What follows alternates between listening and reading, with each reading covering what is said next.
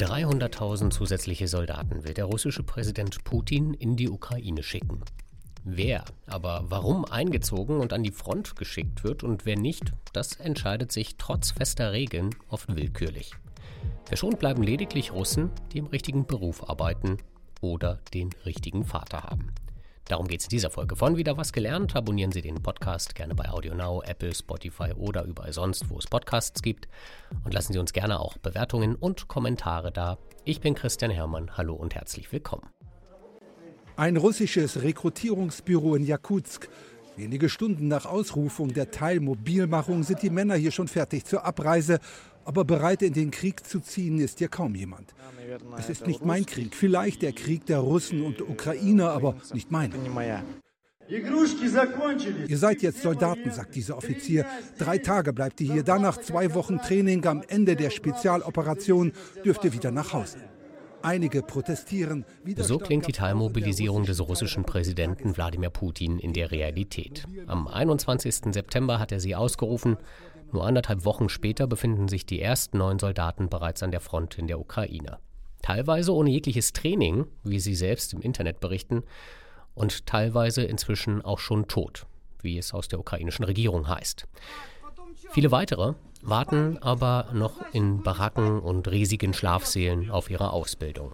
Dort lernen sie aber vor allem, was ihnen die russische Armee nicht geben kann oder nicht geben will. Это все свое, мальчишки. Betten, Schlafsäcke, Isomatten, Körperschutz, Druckverbände, alles fehlt. Wenn es in der Apotheke keine mehr gibt, fragt eure Verwandten oder guckt im Erste-Hilfe-Kasten in euren Autos nach. Gibt die Ausbilderin den russischen Rekruten mit auf den Weg. Außerdem sollen sie ihre Freundinnen losschicken, damit die ihnen für den Einsatz in der Ukraine Binden und Tampons für mögliche Schusswunden kaufen können. Die billigen, sagt die Ausbilderin, die reichen bei diesem feuchten Wetter. Diese Info habe sie direkt von der Front. Самые дешевые прокладки плюс самые дешевые тампоны. Тампоны знаете для чего? Нет, кровь останавливает. Откуда? Пулевое ранение, прям туда вводите и все, начинает разбухать и придавливать стенки. Aber die meisten Rekruten erhalten gar keine Ausbildung, sagte zuletzt unter anderem der ukrainische Präsidentenberater Alexei Arestovich in der Bild-Zeitung. Sie sind schlecht ausgerüstet, sagt er, haben keine Medikamente und sind mit rostigen Gewehren bewaffnet. Es ist, als würde ein Profiboxer gegen einen Schuljungen kämpfen. Aussagen, die ein russischer Kommandeur vermutlich ungewollt bestätigt hat.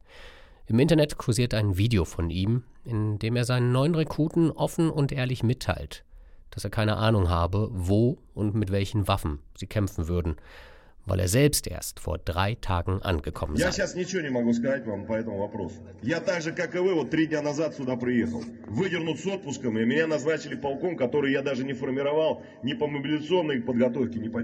Я вообще в глаза не видел. Я вместе с вами с чистого листа работаю. Wer für Putin an die Front muss, hat besser sein Testament gemacht. Kanonenfutter für die Ukraine, hat ein früherer US-General die russischen Reservisten schon kurz nach der Mobilisierung genannt. Obwohl es sich dabei eigentlich um frühere Soldaten handeln soll, die bereits Kampferfahrung gesammelt haben. Das hatte Verteidigungsminister Sergei Shoigu angekündigt. Außerdem sollen unter anderem Studenten, chronisch Kranke und Russen mit mehreren Kindern unter 16 Jahren von der Mobilisierung ausgenommen sein. In der Theorie jedenfalls.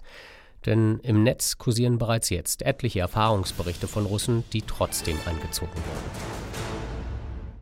Уважаемые жители Алтайского края, в соответствии с указом президента Российской Федерации в нашей стране объявлена частичная мобилизация. selbst schuld, teilt Ihnen in einem Video unter anderem Marat Usmanov mit, der Militärkommissar der südrussischen Region Altai-Krai. Das passiert, wenn man seine Verpflichtungen nicht wahrnimmt und vergisst, dem Kommissariat Änderung des Familienstatus oder Arbeitsplatzes mitzuteilen, sagt er adressiert an die Rekruten. Wahrscheinlicher aber ist, wie das unabhängige russische Online-Medium The Bell zusammen mit der Moskau Times berichtet, dass viele russische Regionen einfach Quoten für die Mobilisierung festgelegt und dann eingezogen haben, wer gerade verfügbar war. Seit Tagen gibt es deshalb laute Beschwerden von Reservisten und ihrer Familien, diesen Irrsinn zu stoppen. Offiziell ist diese Botschaft im Kreml angekommen. Am Freitag hat der russische Präsident Putin das Militär aufgefordert, alle Einberufungsfehler zu korrigieren. Wer irrtümlich an die Front geschickt worden sei, müsse nach Hause zurückkehren, sagte er. Einmal mehr glänzt das russische Militär vor allem mit Inkompetenz, meint auch Militärexperte Thomas Wiegold, zuletzt bei uns im Fernsehen. Nun, es zeigt sich, dass offensichtlich auch diese Teilmobilmachung, wie es heißt, längst nicht so glatt läuft, wie der Kreml es wohl vermutet hat. Es gab ja gewisse Vorgaben, die kommuniziert wurden, was den Kreis anginge, nur Leute mit Kampferfahrung, Leute, die Vordienstzeiten haben, keine Studenten. In der Praxis hat sich das ganz offensichtlich nicht bewahrheitet. Es gibt Berichte aus gerade ländlichen Regionen, wo einfach nur eingezogen wurde, um eine Quote zu erfüllen, ohne Rücksicht, ob jemand Militärerfahrung hat oder nicht. Also all das zeigt, ähm, dass es nicht rund läuft, jetzt abgesehen vom politischen, dass auch die ganze Praxis dieser Einberufung, dieser Mobilmachung nicht richtig funktioniert. Russen, die sicher gehen möchten, dass sie nicht an die Front kommen, haben derzeit wahrscheinlich nur eine Wahl, die Flucht ins Ausland. Das aber ist eine Option, die vor allem für finanzstarke Russen in Frage kommt, die es sich leisten können, Wochen oder Monate oder sogar Jahre im Ausland auszuharren und sich ein neues Leben aufzubauen. Für alle anderen heißt es Glück haben, oder im richtigen Beruf arbeiten. Piloten der russischen Luftfahrt gehören nicht dazu. Nur einen Tag nach dem Start der Mobilisierung haben Angestellte von mindestens fünf russischen Airlines ihren Einberufungsbescheid erhalten. Einige von ihnen fürchten, dass 50 bis 80 Prozent ihrer männlichen Angestellten an der Front in der Ukraine landen könnten. Denn viele Piloten haben ihre Ausbildung bei der russischen Luftwaffe gemacht und sind nach wie vor als Reserveoffiziere gemeldet. Anders sieht es in Branchen aus, die der Verteidigungsindustrie zugeordnet werden. Der russische Generalstab hatte nach dem Start der Mobilisierung erklärt, dass Mitarbeiter dieser Unternehmen keine Einberufung fürchten müssen. Gleichzeitig hatten Verteidigungs- und Finanzministerium auch eine Liste weiterer Jobs und Kriterien herausgegeben, die ebenfalls verschont bleiben. Dazu zählen Russen, die in der IT-Branche arbeiten, für ein Telekommunikationsunternehmen, in den Medien oder bei einer Bank. Das sei notwendig, um den Betrieb bestimmter Hightech-Industrien sowie des Finanzsystems der Russischen Föderation sicherzustellen, erklärte das Verteidigungsministerium. Andere Russen wiederum, wie der Sohn von Kreml-Sprecher Dmitri Peskov, setzen dagegen auf ihre Beziehungen in den Regierungsapparat, wie NTV-Reporter Rainer Munz aus Moskau zu berichten weiß. Ja, das ist auf der einen Seite eine witzige, aber auf der anderen Seite eine hochpolitische Geschichte. Die Anhänger von Nawalny, die Bewegung von Nawalny, die haben verschiedene Söhne von wichtigen, einflussreichen russischen Politikern, Sprechern wie eben Peskov, dem Kreml-Sprecher, angerufen und haben gesagt, ja, hier ist äh, die Militärverwaltung, äh, die Reservisten werden eingezogen, Sie werden jetzt auch eingezogen, melden Sie sich bitte morgen. Und dann sagte der Sohn von Peskov, ähm, ist Ihnen eigentlich klar, wer Herr Peskov ist, was, was das bedeutet?